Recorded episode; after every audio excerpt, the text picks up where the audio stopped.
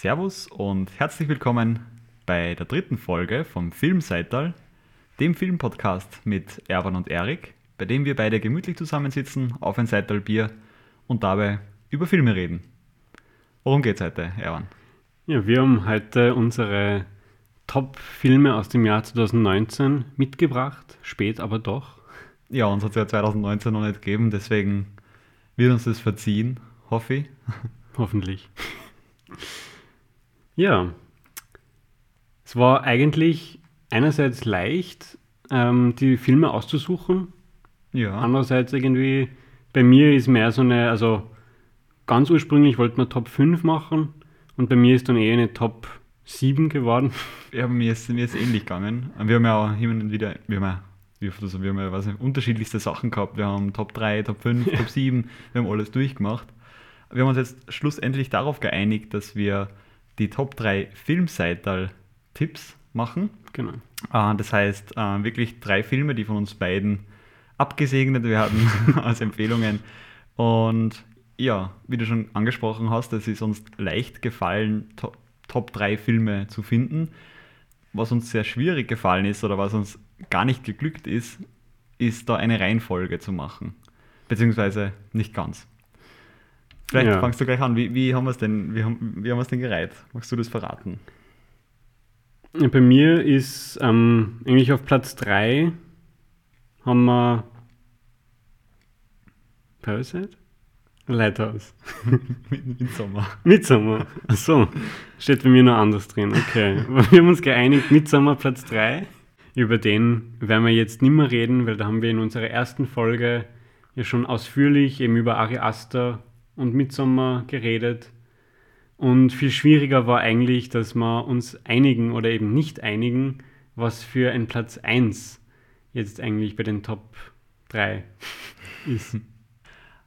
Über den ersten Platz lässt es sich streiten. Da sind wir uns beide selbst nicht ganz sicher, beziehungsweise sicher, wir sind uns einfach uneinig. Äh, ich bin mir ganz sicher sogar, dass äh, der Film, den ich vorschlage, Platz 1 ist. Die wird es ähnlich gehen. Ja, ich schlage vor, Der Leuchtturm von Robert Eggers ist für mich persönlich der beste Film 2019. Für mich der beste Film 2019 war Porträt einer jungen Frau in Flammen von Céline Sciamma. Zwei Filme, die unterschiedlicher nicht sein könnten, aber doch irgendwo Parallelen aufweisen, mhm. Ähnlichkeiten. Jeder, der das hört und diese Filme gesehen hat, wird jetzt wahrscheinlich ja, einen Schreikrampf äh, erleiden. ja. Und, aber trotzdem, vielleicht wird es dann später nochmal klar, wenn wir drüber sprechen, was wir da damit meinen. Hm, ja, man kann sich vorstellen, wir beide haben hitzige Diskussionen geführt, welcher dieser Filme jetzt auf unserer Rangliste auf Platz 1 sein soll. Hm, ja, wir haben uns bis jetzt noch nicht geeinigt und wir sitzen jetzt schon da und nehmen auf. Deswegen sind wir jetzt abhängig von unseren Zuhörerinnen und Zuhörern, die uns unterstützen, indem wir eine Abstimmung machen in den nächsten Tagen und ja, euch entscheiden lassen, welcher dieser beiden Filme auf Platz 1 der berühmt-berüchtigten Filmseital Top 3 Liste kommen. Genau. Wer beginnt? Du darfst anfangen, Erik. Okay.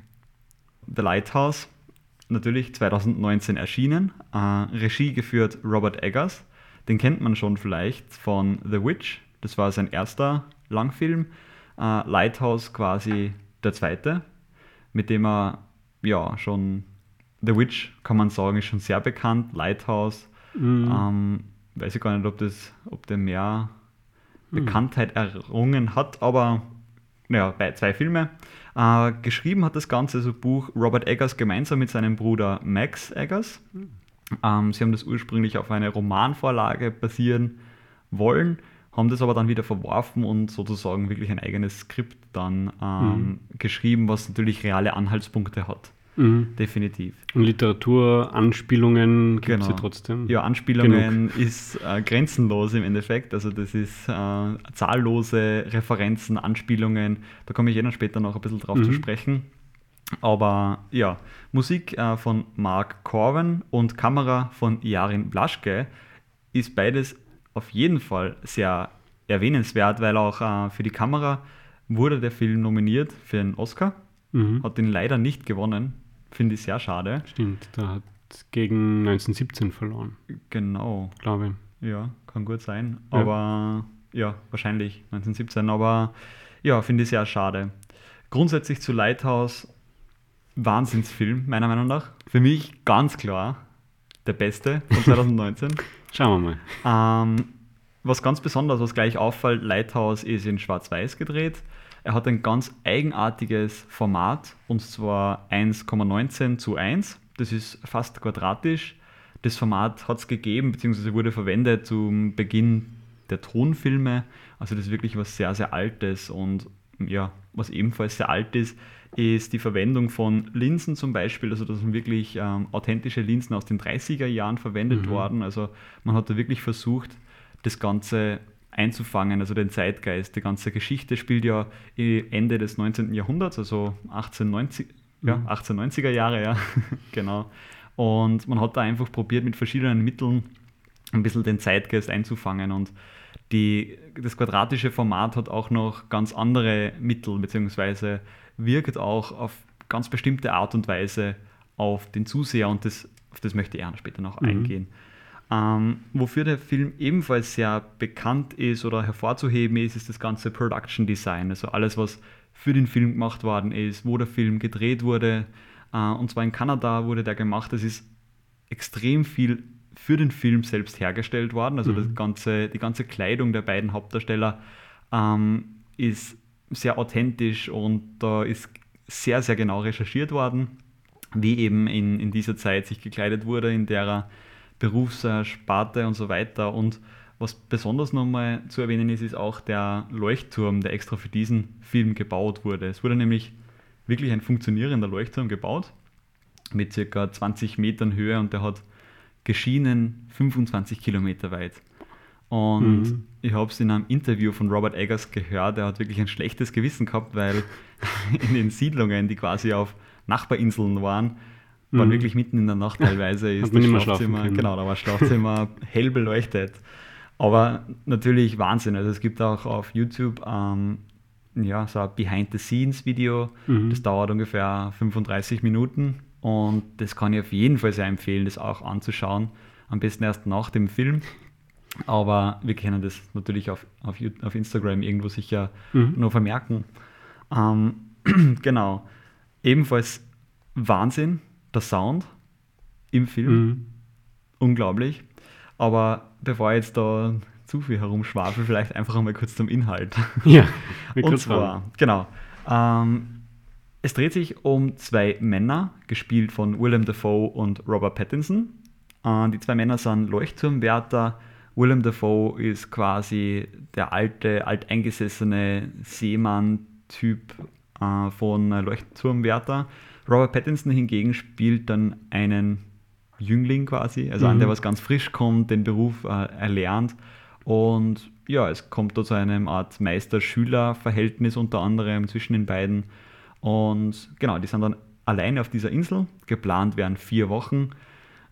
Spielt da das Wetter nicht ganz so mit. Und ja, ähm, es, man kann sich es ungefähr vorstellen, wenn man alleine oder alleine zu zweit, zwei Männer, vier Wochen verbringt auf einer Insel, wo es nur regnet, Sturm, ähm, ja, Leuchtturm, mhm.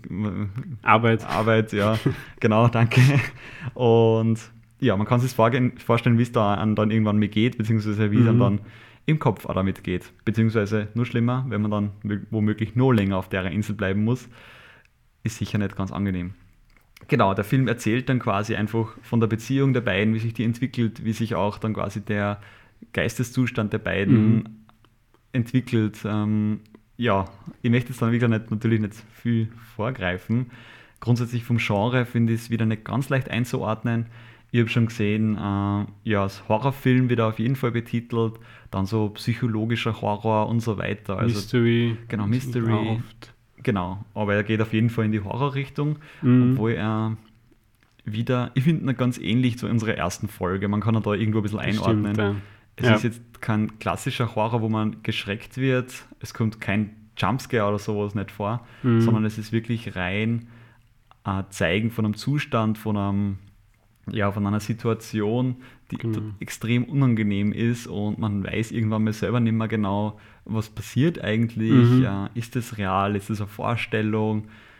Ja, es, man, man weiß nicht ungefähr, man weiß nicht, man weiß gar nichts, man hat keine Anhaltspunkte, was da jetzt Ja. eigentlich passiert. Und das macht was mit einem Zuseher. Also Mhm. ähm, natürlich sehr beklemmend. Und da kommt natürlich dann das Format wieder ins Spiel. Die beiden sind eingesperrt auf einer Insel, arbeiten extrem schwer. Das Wetter ist furchtbar. Und Stimmt. dann hat man quasi auch das Format, das quadratisch ist und das erdrückt quasi die beiden Schauspieler schon. Also Mhm. das ist vom ersten Bild an klar. Also sowohl die Schauspieler als auch, als auch die Zuseher und Zuseherinnen. Ich kann Genau. mich erinnern, im Kino, obwohl du das auf einer großen Leinwand siehst, hast du natürlich dann rechts und links eben quasi einfach nur sch schwarze Streifen, schwarzes Bild Ja, und halt dieses kleine Quadrat mit dem, mit dem Film. Und da, da siehst richtig, wie, wie eng diese Räume sind. Und So das ist ist, also die Räume sind beklemmend. genau auf das alles äh, so hingebaut worden auch. Also das ist ja, Mhm. wie gesagt, alles wirklich für diesen Film von Grund auf erbaut worden. Und da ist natürlich auch schon in der Planung immer schon mit eingeplant gewesen, dass das Ganze quadratisch sein wird. Und auf das hin ist dann die ganze Architektur abgestimmt Mhm. worden. Und egal welche Einstellung, innen zumindest auf jeden Fall, ähm, es ist total eng und verwinkelt und erdrückend wirklich. So wie Ja. die Stimmung auch auf der Insel. ja, Ganz klar. Genau. Stimmt. Wenn man bei den Schauspielern vielleicht bleibt, bei Defoe und Pattinson, muss man vielleicht mal sagen, dass es exzellent war, vielleicht. Ist das das richtige Wort? ja, würde ich schon Meiner sagen. Meinung nach war ist es unglaublich. Von Wirklich. beiden wirklich genial gespielt. Mhm.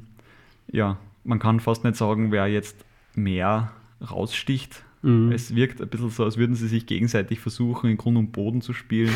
Das stimmt. Ähm, man merkt natürlich dann aber auch so die Einzelheiten bzw. die Talente der einzelnen Schauspieler. Mhm. Defoe zum Beispiel hat ja eine Theaterausbildung, er kommt ja vom Theater.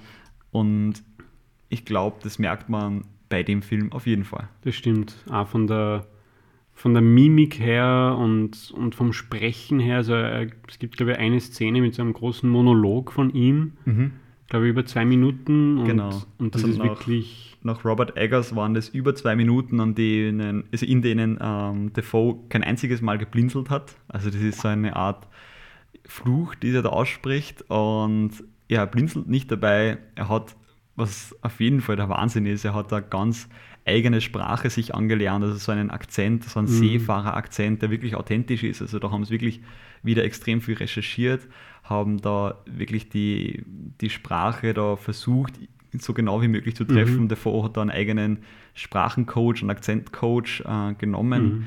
Und deswegen auch jetzt mein Tipp, wenn man sich den Film anschauen mag, unbedingt auf Englisch schauen. Mit Untertitel eventuell. Weil, Ja, die braucht man. Also ich habe schon braucht. ja, ja. Ja, ich Aber dann auf Englisch auf jeden Genau. Fall. Aber unfassbar, was die, wie viele Details da drinnen stecken, was Mhm. für Arbeit da drinnen steckt. Unglaublich. Also auch was die ganzen Umstände betreffen bei dem Film. Es hat geregnet, es war kalt, es ist immer ein Wind gegangen. Ähm, es war unfassbar, bei den Schauspielern. Defoe zum Beispiel hat während den Dreharbeiten in einer Fischerhütte gewohnt, während äh, Pattinson ganz normal in einem Hotel war mit der ganzen Crew. Die Mhm. beiden haben anscheinend, was ich gelesen habe, kaum miteinander gesprochen, Ja. weil es einfach so, so wahnsinnig anstrengend war. Sie waren erledigt am Abend und haben einfach nur probiert, das irgendwo umzubringen, aber Mhm. sie haben es beide extrem genossen. Wenn und man es den- wundert mich, dass sie nicht selber irgendwie verrückt waren, Ja. auf der Insel. Wenn man den Film sieht, versteht man warum, warum das so anstrengend war. Genau so ist es. Also es ist unfassbar. Mhm. Also man merkt sofort, wenn man den Film sieht, äh, da sind kaum Regen- oder Windmaschinen benutzt worden. Das ist wirklich die, zur meisten Zeit genau das Wetter, das tatsächlich gehabt hat an, an, auf Mhm. der Insel. Und ja, man muss sich es nur mal vorstellen, wenn man bei so einem Wetter wirklich schwere körperliche Arbeit vollbringt, Mhm. wie es einem dann auch ja, psychisch auch geht. Ich habe ja auch gelesen, dass ähm, Robert Eggers da sehr mit dem, Sound eben sehr genau war und wirklich Vorstellungen gehabt hat, was er da an Geräuschen haben möchte, eben vom Sturm, vom Wind und so weiter. Dass er ja sogar bei den Dreharbeiten oder, auf den Vorbe oder für die Vorbereitungen äh, über Kopfhörer da ständig einen, einen ganzen Tag lang solche Sounds gehört hat. Also wirklich Wind, Regen und Sturmklänge. Ja, also Robert er Eggers ist ein eine Stimmung Freak, was das betrifft. Und es hat sich auf jeden Fall ausgezahlt. Also das gleiche mit dem Sounddesign über den ganzen Film hinweg. Alleine, wenn man sich dann wirklich, ja, ich verrate jetzt noch nicht zu so viel, aber das Licht vom Leuchtturm, also die Lampe, die dann mhm. quasi da oben ist. Da gibt es irgendwie so ein Geheimnis ja drum. Das genau, das muss man sich dann selbst anschauen, aber der Ton dazu führt dazu, dass das Licht an sich ein eigener Charakter wird, mehr oder weniger. Mhm. Und das ist wirklich Stimmt. rein mit Klängen wurde da gearbeitet, genauso mit, ja, mit dem Nebelhorn, das man da ununterbrochen hört.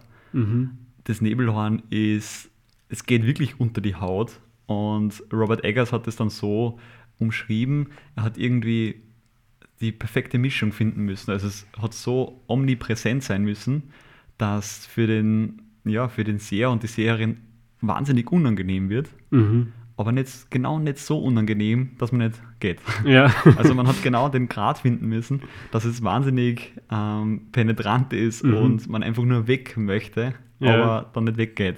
Mhm. Und den Grad hat er probiert zu finden und ich glaube, dass das gut funktioniert hat. Ja, und auf jeden Fall. Das Nebelhorn unterstreicht einfach nur mal, was für Wahnsinn eigentlich auf der Insel passiert. Mhm.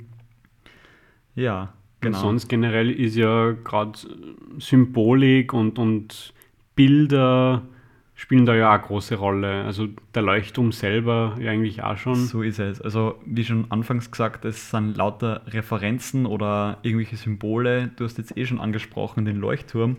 Robert Eggers selbst hat ja über den Leuchtturm folgendes in sein Skript äh, geschrieben. Also er hat die Form des Leuchtturms beschrieben als erregtes männliches Geschlechtsteil. Und wenn man sich dann vorstellt, dass zwei Männer, wo extreme Machtverhältnisse herrschen, in einem mhm. solchen Gebäude hausen und sich da, weiß ich nicht, äh, wie, wie eh schon beschrieben mehrmals jetzt, mhm. da wahnsinnige Arbeit vollbringen müssen unter schlechtesten Bedingungen, die man sich vorstellen kann, ja, ich glaube, dann ist kein, ja. kein, Wunder, dass man dann irgendwo den äh, Geisteszustand nicht mehr ganz so kontrollieren kann. Ja, worum geht es im Grunde um im Film? Also was sind die Themen? Psychoanalytisch betrachtet kann man sicher sagen, Sexualität ist mhm. natürlich ein großes Thema.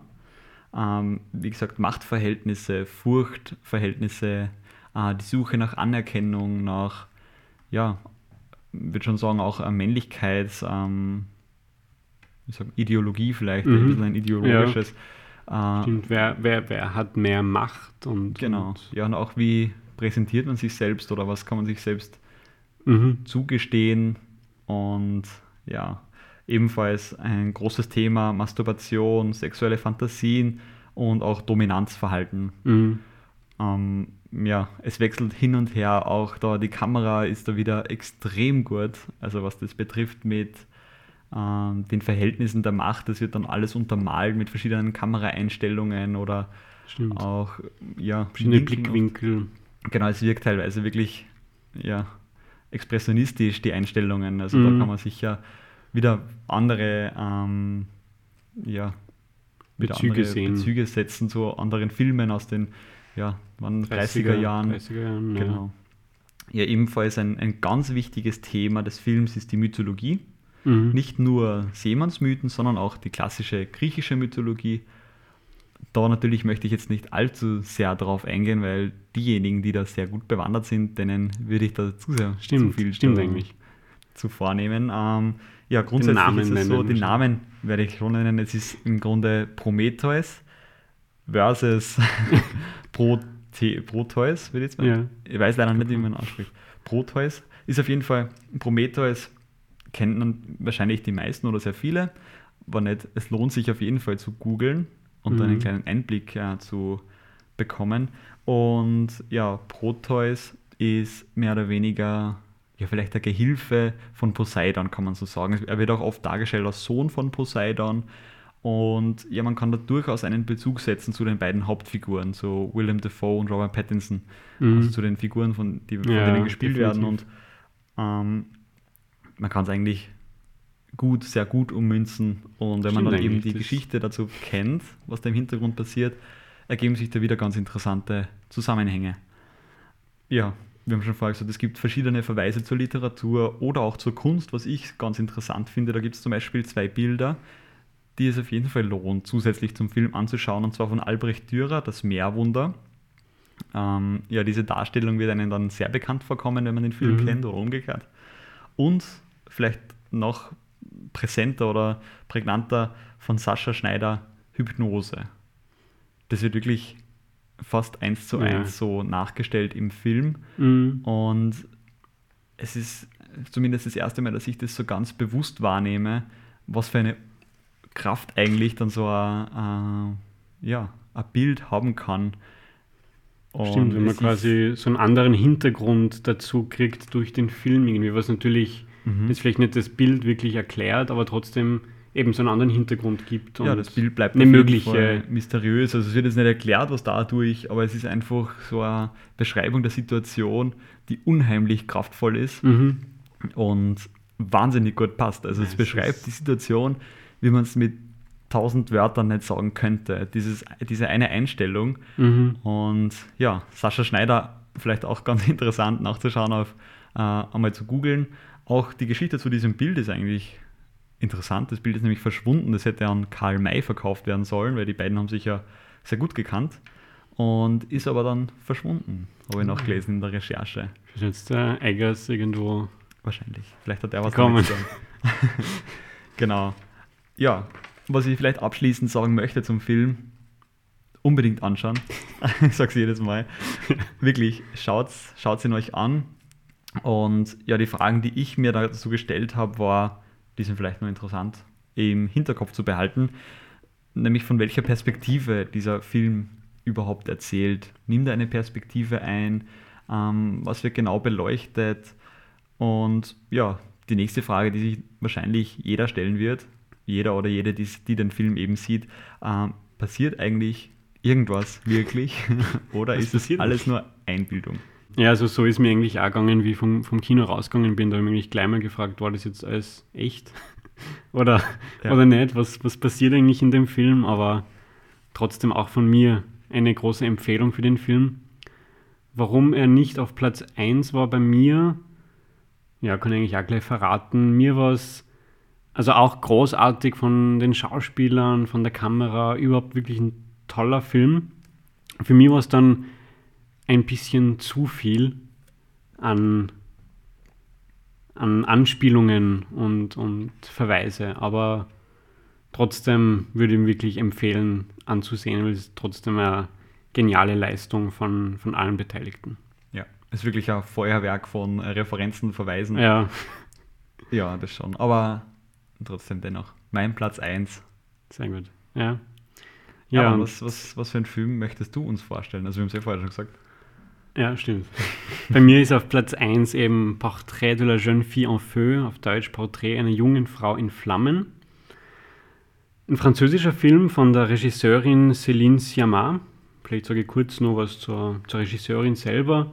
Das ist eigentlich auch wichtig für all ihre Filme und auch für diesen Film ist. Ähm, sie hat auch studiert in Frankreich, in Paris, auf eigentlich auf der wichtigsten Filmhochschule in Frankreich und hat bis jetzt vier Filme als Regisseurin und ein paar mehr noch ähm, als Drehbuchautorin, wobei sie eben auch bei ihren eigenen Filmen immer selber das Drehbuch schreibt. Ähm, ihre ersten drei Filme 2006, 2010 und 2014 erschienen, sind eigentlich ein bisschen so, die kann man zusammenfassen, weil es alle drei Coming-of-Age-Filme sind. Der erste Film Water Lilies ähm, geht es um drei jugendliche Mädchen, die in, einer, in einem Synchronschwimmerteam ähm, mit dabei sind und da einfach ihre Sexualität entdecken, die drei Mädels. Also ein Mädchen verliebt sich in die Trainerin und da wird einfach beleuchtet, was dann, ja, wie sie sich selber entdecken. Also ein, klassischer Coming-of-Age-Film. Und der zweite Film, Tomboy, auch wieder eben Coming of Age. Da geht es um Geschlechterrollen, um Gender, um eigenes Entdecken. Tomboy ist ja schon eine Bezeichnung für ein Mädchen, das sich eigentlich unter Anführungszeichen nicht entsprechend verhält und oft eben sehr buschikos aussieht und sich auch buschikos anzieht. Und da geht es eben um diese Lore, die eben da sehr buschikos aussieht und sich anzieht und einfach wie sie Freundschaften schließt, was sie für Freundschaften schließt und was da für Probleme leider eigentlich dann entstehen. Und ihr dritter Film, Bound the Fee, Mädchenbande auf Deutsch, wiederum eben ein Coming-of-Age-Film, spielt in den Banlieues, also in so ähm, Grenzgebieten von Paris. Und da wird auch ähm, das Leben von einer Mädchenbande einfach dargestellt, was auch wiederum, was für Probleme kommen in der Familie, in den, im Freundeskreis und so weiter, wie sie sich selber entdecken, was sie eigentlich möchten im Leben. Und alle drei sind großartige Filme, wo wirklich jeder Einzelne, finde ich, perfekt ist. Mhm. Und ihr vierter Film jetzt, mein großer Favorite, Portrait de la jeune fille en feu. Ja, sage auch eigentlich gleich, worum es geht. Ähm, spielt eigentlich auch da mal wieder eine Parallele zu deinem Film, spielt auch im, also dein, in diesem Fall im 18. Jahrhundert, Ende 18. Jahrhundert, ähm, eine Malerin, gespielt von der Noémie Merlan, im Film heißt sie Marianne, ähm, soll eben ein Porträt anfertigen von der Adèle Haenel, im Film heißt sie Eloise. Und das ist dann quasi ein Hochzeitsgeschenk, weil die Eloise verheiratet wird mit einem reichen Mailänder Mann. Und dieses Porträt soll dann eben das Geschenk sein. Es ist aber eben so, dass die, die Marianne sie, sie malen soll, obwohl die Eloise dann nicht ähm, da sitzt und, und ihr Porträt quasi, quasi gibt, mhm, wenn ja. ich so sagen kann, sondern äh, Marianne soll nur äh, beobachten und dann quasi aus dem Gedächtnis dieses Porträt anfertigen. Also sie soll das mehr oder weniger nicht merken, wie sie gezeigt genau. wird. Genau. So, sie also wird, also wird. die, die Marianne kommt dann an diesen Hof, wo die Eloise eben wohnt und gibt sich dort als Begleitung aus zum Spazierengehen und quasi als, als ja. Ja, als Freund, irgendwie als Freundin vom Dienst. Bisschen. Genau. Und ja, und eigentlich ist das der Grundgedanke vom Film. Und dann geht es natürlich, eigentlich ist es ein Liebesfilm. Und es geht einfach um die, die Freundschaft zwischen den zwei, die Liebe zwischen diesen zwei Frauen, mhm. wie sie entsteht, was natürlich damals auch wieder für Probleme waren und dass man das natürlich nicht, nicht so ausleben kann und nicht zeigen kann. Aber großartig dargestellt, also auch von der, von der Optik her vom Film ist es wunderschön fotografiert und gefilmt. Ähm, alles an realen Orten, also überhaupt kein, kein Studio, gar nicht, sondern alles in der Bretagne in Frankreich gedreht, an, an Klippen und Stränden und auch das die, die, die Innenszenen alle so detailgetreu dargestellt, auch für die Zeit. Und was für mich genial war, ist einfach diese, diese verschiedenen Themen eigentlich, die der Film anspricht. Also es ist eigentlich ein sehr vielschichtiger Film, der einerseits eben diese verbotene, also damals verbotene Liebe zeigt oder was sicher nicht, nicht gesehen wurde. Ähm, es zeigt auch die Frau in der Kunst, eben die Malerin, die damit, auch damit zu kämpfen hat, dass sie eben eigentlich eine Frau ist, ja, weil einfach damals leider eben das nicht gern gesehen wurde und, und sie sich selber sogar oft ihre, ihre Malereien unter dem Namen ihres Vaters ähm, präsentiert. Es geht aber auch um um Mythen. Also auch da haben wir wieder eine, eigentlich eine Anspielung wie in The Lighthouse, in diesem Fall auf den Orpheus-Mythos. Gibt es eine wunderschöne Szene, wo äh, Marianne und Eloise und auch eine dritte Frau, die da ein Dienstmädchen spielt, die freunden sich alle drei sehr eng an und gibt es eine Szene, wo sie im Karten spielen und da über diesen Orpheus-Mythos dann später, später reden. Und das ist wirklich, das war für mich eine, eine grandiose Szene. Was finde ich auch extrem gut dargestellt wird in dem Film, weil ja eben, weil die Marianne nur durch Beobachten äh, sie, sie malen soll, geht es einfach auch wirklich um Blicke und um die Macht der Blicke irgendwie. Also die Kamera nimmt immer wieder ähm, also eigentlich so eine subjektive Kamera, wo man dann aus der Sicht von, von Marianne dann quasi beobachtet oder auch aus der Sicht von Eloise. Und deswegen ist es im Film immer wieder ein wichtiges Thema, einfach diese Blicke und man merkt dann immer wieder dann doch diese Spannung, die entsteht zwischen den zwei, also eigentlich auch diese, diese sexuelle Spannung. Und das wird auch, auch grandios gespielt von den, von den beiden. Ja, sehr. Also die schauspielerische Leistung ist da auch sicher hervorzuheben. Mhm. Also nicht nur schauspielerisch, sondern eben, wie du schon gesagt hast, die, ja, die Fotografie, die, die Landschaft, mhm. die Farben, genau, ja. die Musik. Mhm. Ja, gibt es. Genau. Äh, Musik ist, ist sehr spannend, weil, weil es eigentlich nur ganz wenig Musik gibt in dem Film. Aber wenn sie vorkommt, dann hat sie immer eine Riesenbedeutung. Mhm. Also es gibt eigentlich nur drei Szenen mit Musik und die ist dann immer äh, intradiegetisch. Also das haben wir ja schon auf unserem Instagram-Channel erklärt. Also in, intradiegetische Musik, die wirklich im Film, in der Szene gespielt oder gesungen wird. Das erste Mal, wie Marianne Eloise ähm, erklärt oder versucht zu erklären, was Musik irgendwie ausdrücken kann und wie sich Musik anfühlt. Da spielt sie eine kurze Sequenz ähm, aus den vier Jahreszeiten von Vivaldi vor auf einem Cembalo und erzählt da ein bisschen die Eindrücke, was das Stück eigentlich aussagt. In einer anderen Szene zum Beispiel ähm, singen eine Gruppe von Frauen ähm, einen lateinischen Text oder italienischen, ich glaube lateinischen Text der so viel bedeutet eigentlich wie du kannst nicht entfliehen, du kannst nicht flüchten. Was dann wiederum symbolisch eigentlich über den ganzen Film, du über den ganzen Film ziehen kannst, weil es einfach, du siehst, dass sie eben leider nicht äh, aus diesem Weltbild flüchten können, dass halt der Mann das Oberhaupt ist und die Eloise da eigentlich zwangsverheiratet wird, obwohl sie das nicht möchte und sie da nicht flüchten kann. Und dann die dritte Szene, wo die Musik eine Rolle spielt, die möchte ich eigentlich, da möchte ich gar nicht zu viel verraten, mhm. weil das ist für mich die genialste Schlussszene eines Films überhaupt.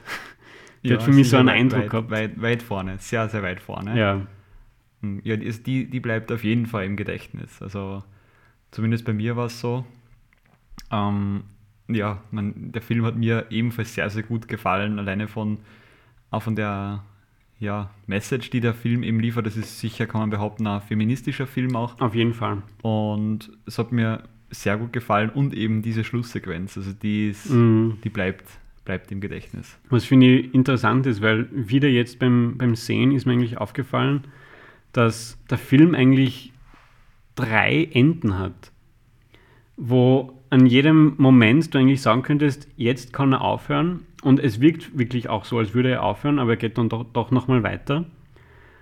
Und die Siamar hat sich irgendwie so dazu entschieden, dass sie quasi alle drei Enden macht. Und das ist ja wirklich gelungen, weil jeder einzelne, wenn man den ganzen Film sieht, Sinn macht. Also du könntest jetzt nicht irgendwie den, die erste Szene sehen und dann würdest die letzte Szene sehen, dann hätte es eigentlich überhaupt keine Bedeutung mhm. bei dieser letzten Szene. Ja, man könnte sicher keine, keine Parallele ziehen oder kein, keinen logischen Schluss jetzt draus, draus ziehen aus dem Ganzen. Genau, weil eigentlich der Film aufgebaut ist und das ist nämlich sogar von ihr bestätigt, das hätte man gar nicht gedacht, dass der Film eigentlich inspiriert ist von Titanic.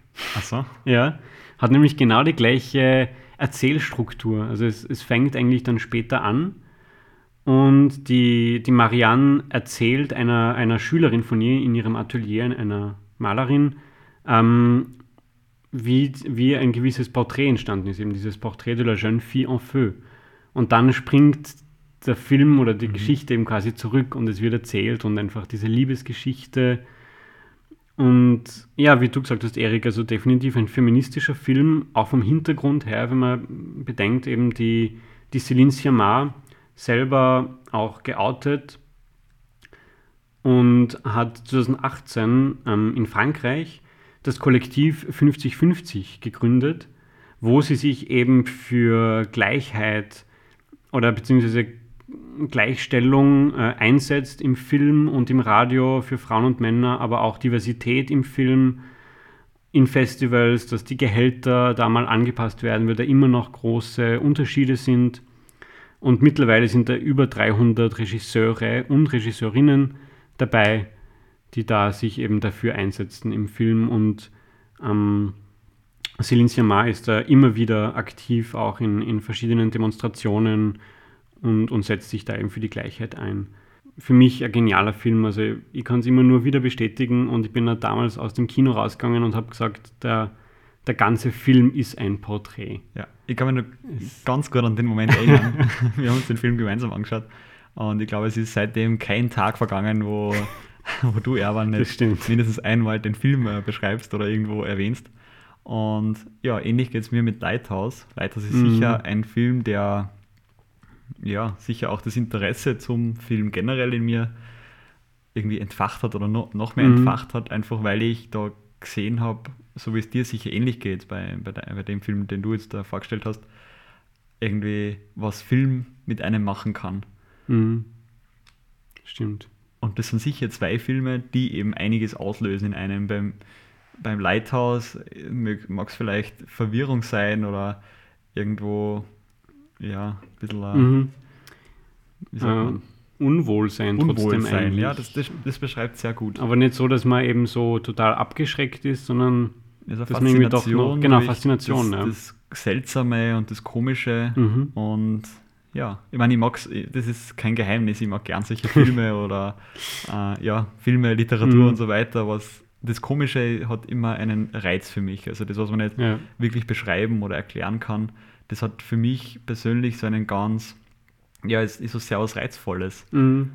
Beim Porträt ist einfach das, das Faszinierende dann eigentlich wiederum die Ästhetik des Films, weil die Siamar da einfach diesen weiblichen Blick eigentlich auf gewisse Thematiken dann setzt oder setzen kann, was dann sicher Unterschied macht.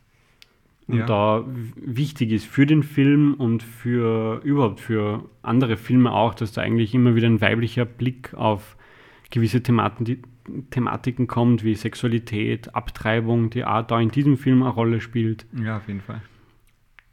Da ist doch einfach ein Unterschied da und das ist, finde ich, wirklich großartig gelungen. Feministischer Film im letzten Jahr ist sicher noch, noch wert, dass man die Siamano noch weiter verfolgt, was die für Filme macht. Und für mich wirklich der Top-Film Top des Jahres 2019. Und ich bin schon gespannt, was dann bei der, bei der Abstimmung rauskommt. Sehr. Mal sehen. Ja, was man sicher abschließend sagen kann, beide Filme arbeiten mit einer ganz eigenen Ästhetik. Der eine hat mhm. wunderschöne Farben, der andere ist in Schwarz-Weiß gehalten. Ähm, der eine arbeitet mit wahnsinnigen Landschaftsaufnahmen. Der andere zeigt nur eine Landschaft, also einen großen Stein mit äh, Regen, Wind, Sturm, Wellen. Wobei die Innenräume dann auch mit, mit Licht und Schatten arbeiten, also da insofern halt mit Farben. Ja, ja. Und Anführungszeichen. Ja, ist sicher auch die Beleuchtung sicher ein Riesenthema. Also, was ich jetzt vielleicht noch ganz am Schluss noch erwähnen kann als äh, kleinen Fakt zu Lighthouse. Durch die spezielle Aufnahmetechnik haben ja, wie es auch früher gemacht wurde, oft, ähm, haben sie eine viel, viel stärkere Beleuchtung gebraucht. Also mhm. da gibt es oft Innenraumszenen, wo die beiden Protagonisten vor einer Petroleumlampe sitzen und ja, miteinander reden mhm. und essen. Ja, wirkt ganz normal. Und an, am Drehort selbst war das so, dass, der, dass die Crew teilweise Sonnenbrillen braucht hat, weil das einfach so hell war und sich Pattinson und Defoe teilweise nicht gesehen haben, obwohl Boah. sie sich gegenübergesetzt mhm. sind am Tisch. Und ja, es sind beides unglaubliche Filme, die ja. unbedingt notwendig sind, beide, äh, die zu sehen, im besten Fall im Kino, was jetzt aktuell ein bisschen schwierig ist. Ja, leider. Dadurch, dass wir die Folge ein bisschen verspätet ähm, gemacht haben. Aber, Aber der wird wieder auf Instagram ähm, verlinkt, beziehungsweise wenn wir euch sagen, wo es zu finden sind, weil Porträt zum Beispiel ist gerade auf Amazon Prime verfügbar. Mhm. Lighthouse, glaube ich, muss man wirklich kaufen. Genau. Also Aber ich, ich ist es wert. Genau. Unbedingt kaufen. Und ja. Ihr merkt, glaube ich, unsere Begeisterung dieser zwei Filme. Und ja, wir sind gespannt, was ihr dazu sagt. Genau, schreibt uns gern eure Meinung auf Instagram unter Filmseiterl oder auch über E-Mail auf filmseital.gmail.com. Und abschließend möchten wir uns gerne noch bedanken beim Stadtkino Wien. Und zwar durften wir diese Woche bei einer Presseaufführung dabei sein vom Film Love Cut, der in circa einem Monat den Kinostart hat.